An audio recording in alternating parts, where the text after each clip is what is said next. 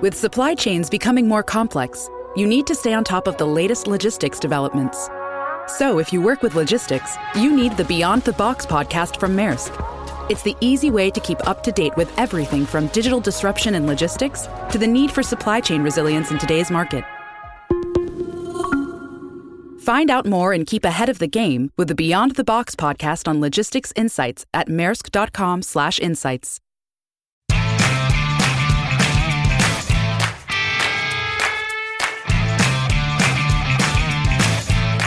Si te interesa el branding, el diseño, la historia y la cultura de marca, acomódate, porque empieza Brand Stoker con Rubén Galgo.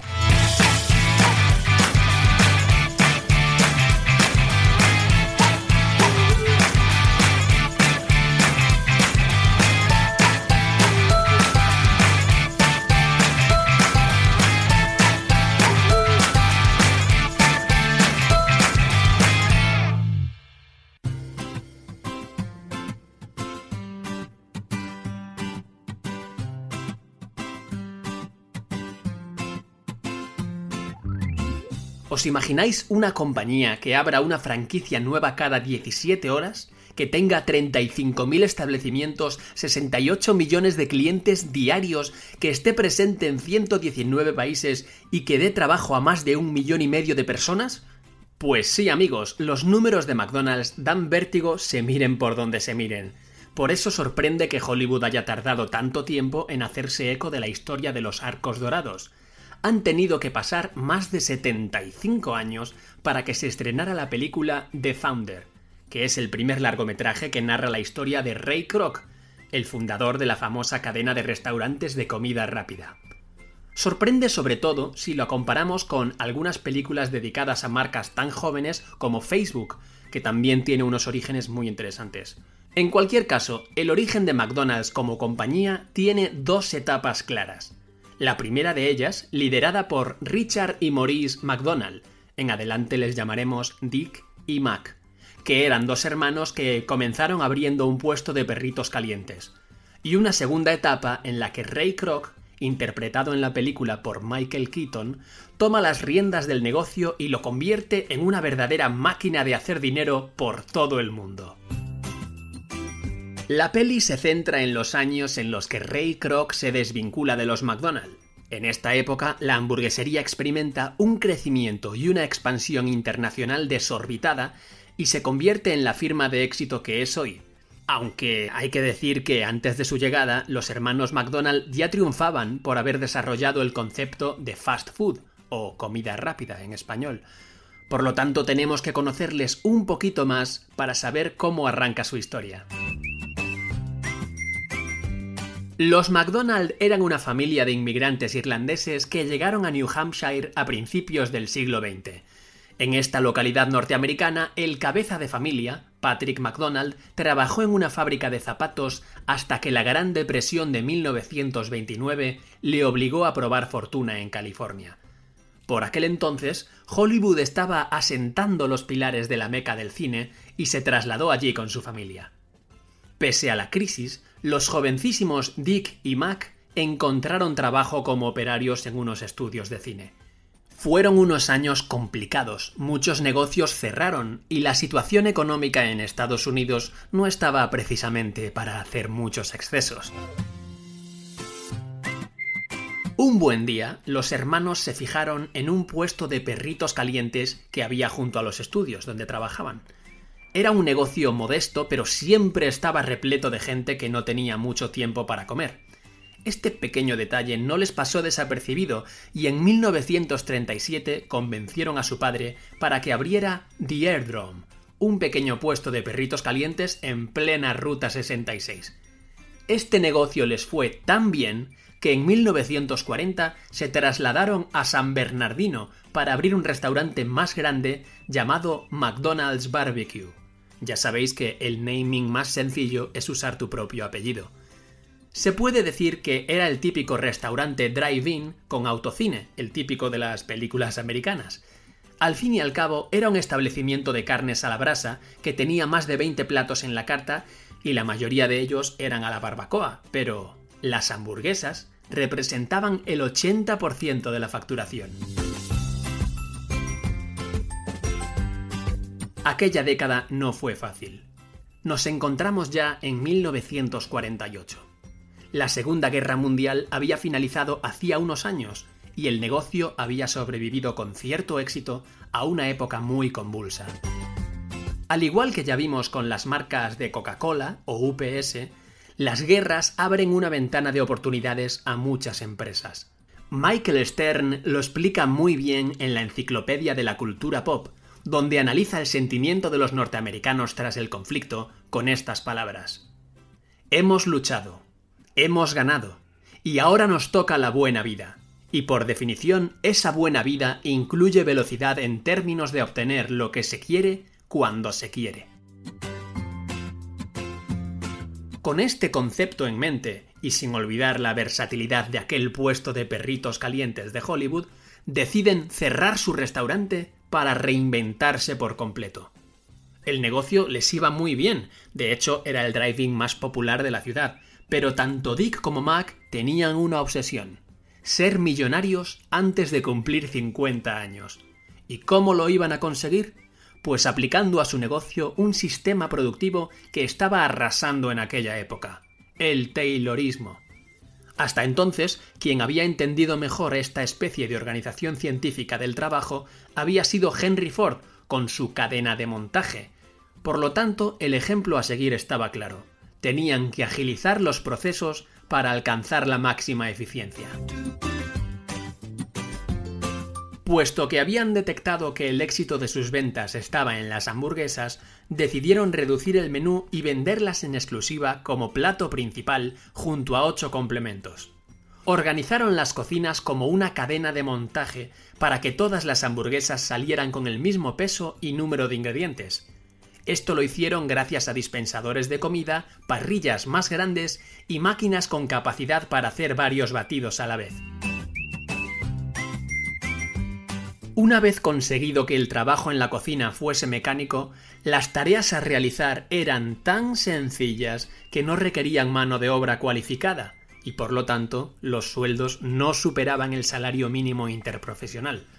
Además, para seguir reduciendo aún más los costes en personal, suprimieron el servicio de car hop, que son esos camareros que te llevan la bandeja con tu pedido hasta el coche de tal forma que eran los propios clientes quienes tenían que recoger su comida directamente en el mostrador.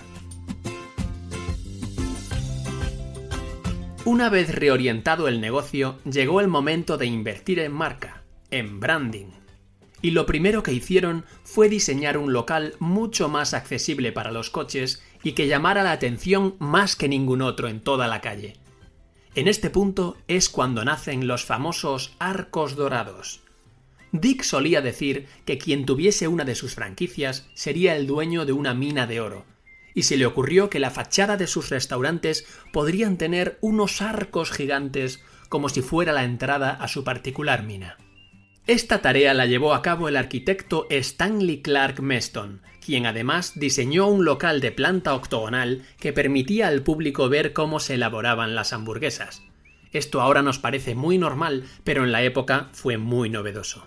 Aunque el colofón final lo puso en la fachada, donde en dos de sus laterales levantó los dichosos arcos dorados de los que hablaba Dick. Estos estaban iluminados con neones de color rosa y tenían la particularidad de que desde lejos se superponían y parecían la M del apellido McDonald. Por último, la marca necesitaba una identidad visual, y Meston diseñó a Speedy, que era una mascota con forma de cocinero gordinflón. Ya solo quedaba simplificar su nombre comercial y dejarlo en un naming definitivo. McDonald's, a secas. El resultado del local de San Bernardino fue rotundo. Habían conseguido reducir el tiempo del servicio de 30 minutos a 30 segundos, dando origen al concepto de comida rápida. Por si fuera poco, también habían reventado el mercado literalmente con el precio, porque el precio medio de las hamburguesas era de 30 centavos, y ellos las vendían a 15, y seguían ganando pasta.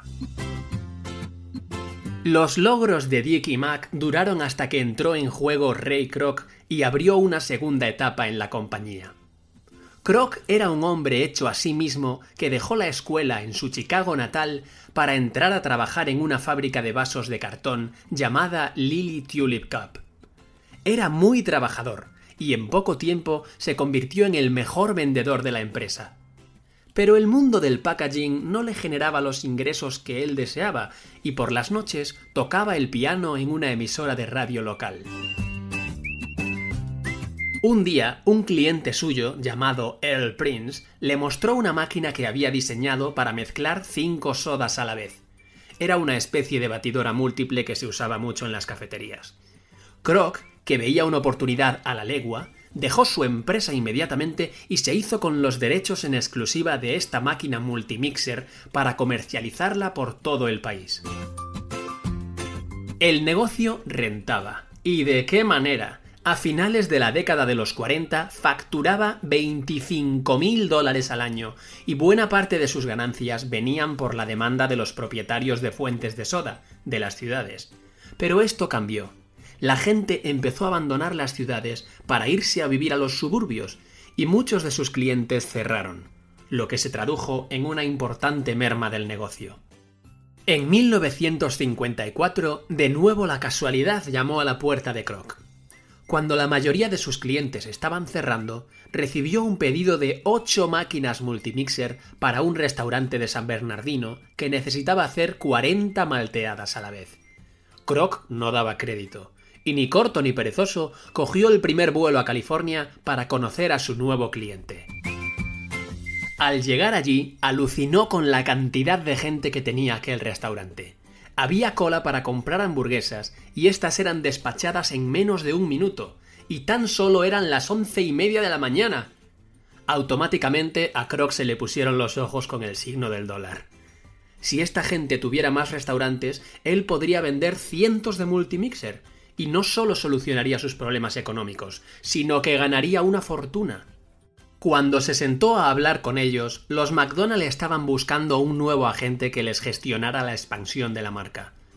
El objetivo de Kroc era bien distinto y finalmente les arrancó el compromiso de que, cuando encontraran a ese agente, él tendría la exclusiva para vender multimixers a todos sus locales.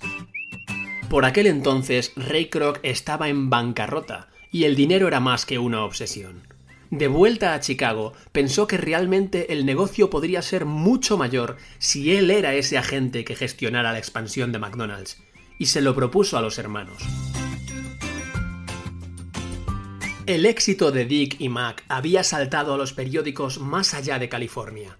Recibieron visitas de todo el país para conocer sus claves e intentar vincularse a ellos de alguna manera. La mayoría de estas propuestas no salían de California, pero Kroc tenía una oferta muy interesante. Quería abrir McDonald's de costa a costa de los Estados Unidos. Esta idea no terminó de encajarle a los hermanos porque consideraban que, como estaban, no les iba nada mal, y decidieron dejarle a Kroc la exclusividad de la marca para crear franquicias por todo el país durante 10 años.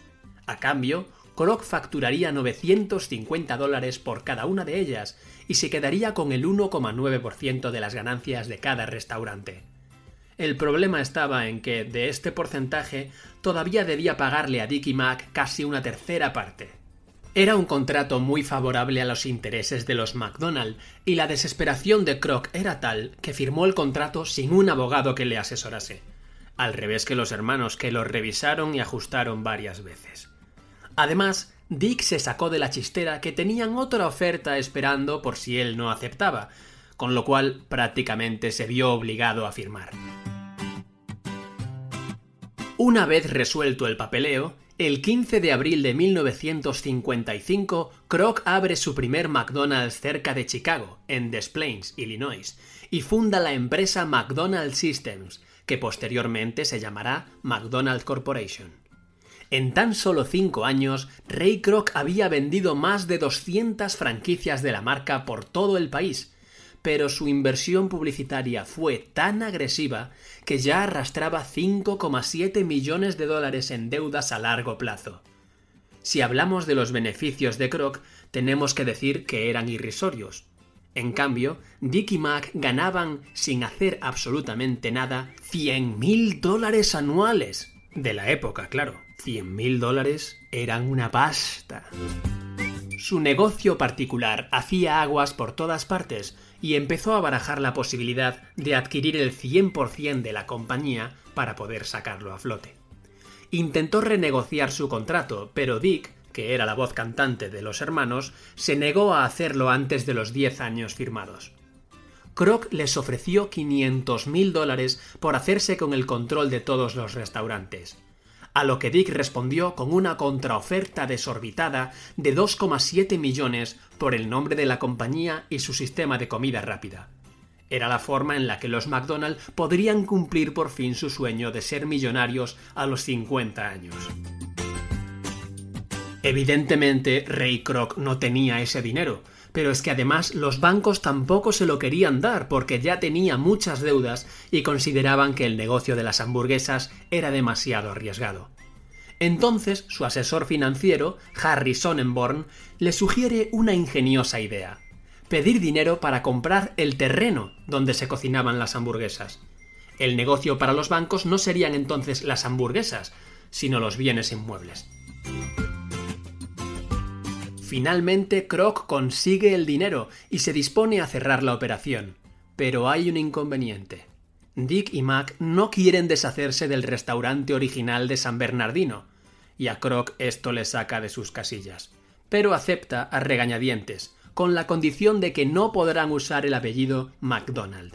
Es decir, Dick y Mac se quedarán con el local de San Bernardino, pero le tendrán que cambiar el nombre. Tras aceptar estas condiciones, un mes más tarde, los hermanos McDonald eran millonarios. Está claro que en el corto plazo los hermanos McDonald salieron ganando con este acuerdo, pero en el largo plazo no. Durante estas negociaciones terminó de cristalizar el odio y el resentimiento de Kroc hacia los hermanos, y su primera vendetta fue abrir un McDonald's frente al viejo establecimiento de San Bernardino. El resultado fue que Dick y Mac echaron el cierre al año siguiente. Como hemos visto anteriormente, el origen de los arcos pone de manifiesto que, pese a los intentos de Ray Kroc de borrar la historia real de McDonald's, Dick y Mac tenían en mente crear un sistema de franquicias con sus hamburgueserías. De hecho, crearon un total de nueve, y la primera de ellas se abrió en 1953 en Phoenix, Arizona, y se la vendieron a un directivo de una petrolera llamado Neil Fox. Con los hermanos fuera de la partida, lo cierto es que Kroc llevó a buen puerto el negocio, gracias a una apuesta constante en mercadotecnia. Y de nuevo el branding se cruzó en la vida de McDonald's. Fred Turner estaba trabajando en un nuevo logotipo con forma de V. Uno de estos bocetos cayó en manos del responsable de ingeniería y diseño de McDonald's, Jim Schindler, quien tuvo la idea de formar una M con dos arcos tal y como era la estructura de los restaurantes. Lo tenía todo medido y la compañía se fue convirtiendo en un resultado de aritmética y patrocinio. Por ejemplo, Speedy era una mascota para un restaurante de carretera. Su compañía necesitaba algo más impactante que despertase la simpatía del público más joven, y esto era así porque tenía estudios encima de la mesa que indicaban que el aumento de las ventas pasaban por un target juvenil e infantil. Por eso, al igual que hizo Coca-Cola creando su propio Santa Claus, Kroc apostó porque su mascota fuera otra figura universalmente asociada a los niños, un payaso con poderes mágicos que vistió con los colores de su compañía.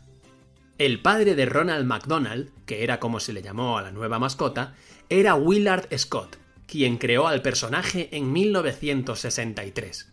Con el tiempo, Ronald McDonald se fue convirtiendo en el embajador de la marca por todo el mundo, gracias a la presencia de su imagen en merchandising y en anuncios como el que protagonizó en 1966. Fue su primer spot publicitario, pero tuvo tanto éxito que lo catapultó hasta aparecer en el desfile del Día de Acción de Gracias. Kroc supo evolucionar el sistema de comida rápida de Dick y Mac.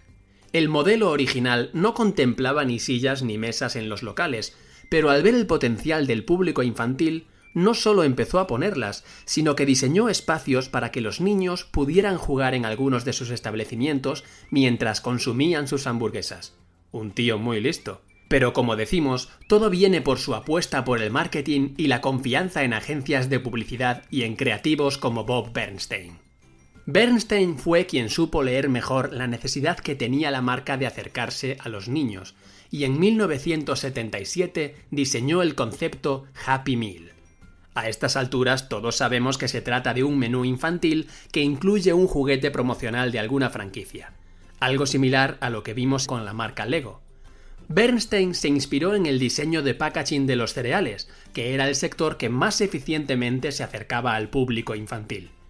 Y la primera vez que se utilizó esta fórmula fue en 1979 con el lanzamiento de la película Star Trek. En el blog os hemos dejado el vídeo, no os lo perdáis porque de verdad no tiene desperdicio. Kroc falleció en 1984 y dejó a sus espaldas el imperio que todas las marcas quisieran gobernar. Wendy's, Burger King, Kentucky Fried Chicken, todas estas multinacionales de comida rápida aprendieron mucho y crecieron en un campo abonado por McDonald's.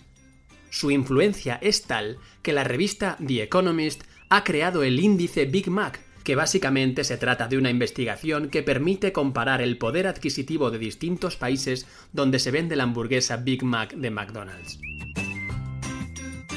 Las anécdotas y efemérides de esta compañía darían para escribir decenas de libros, pero antes de terminar tenemos que dar algunos de esos datos curiosos que tanto nos gustan. Ray Kroc dijo que McDonald's sería la nueva iglesia americana y no abriría solo los domingos. Y la verdad es que se puede decir que lo consiguió, porque actualmente el logotipo de McDonald's es más reconocido que la cruz católica, y esto no es una broma. Según una encuesta realizada por la compañía de investigación de mercados Sponsorship Research International, el 88% de los ciudadanos del planeta es capaz de identificar la famosa M dorada de la compañía, mientras que solo el 54% reconoce la cruz de la Iglesia Católica. Alucinante. Por eso no es de extrañar que hasta la mismísima reina de Inglaterra sea propietaria de un McDonald's cercano a Buckingham Palace, y es que ya lo dijo Dick McDonald, esta marca será una mina.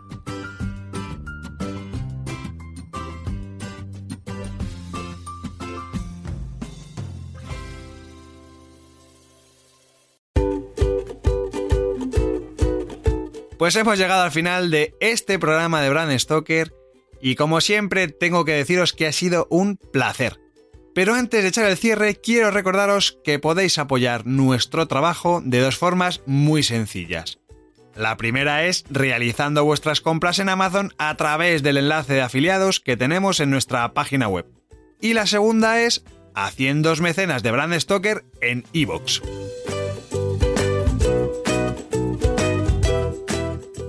Brand Stoker es una iniciativa de Gallicus Gallicus es el estudio especializado en creación y gestión de marcas que dirige Rubén Galgo.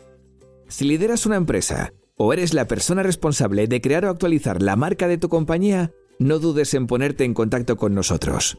Búscanos en nuestra web gallicus.com.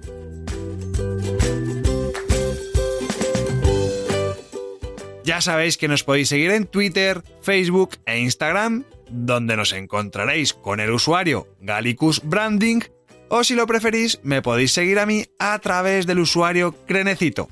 Por supuesto, no olvidéis comentar este programa, darle a me gusta y compartirlo en vuestras redes sociales. Y si os habéis quedado con ganas de más, podéis escuchar más programas de Brand Stoker en iVoox y sobre todo en brandstoker.com.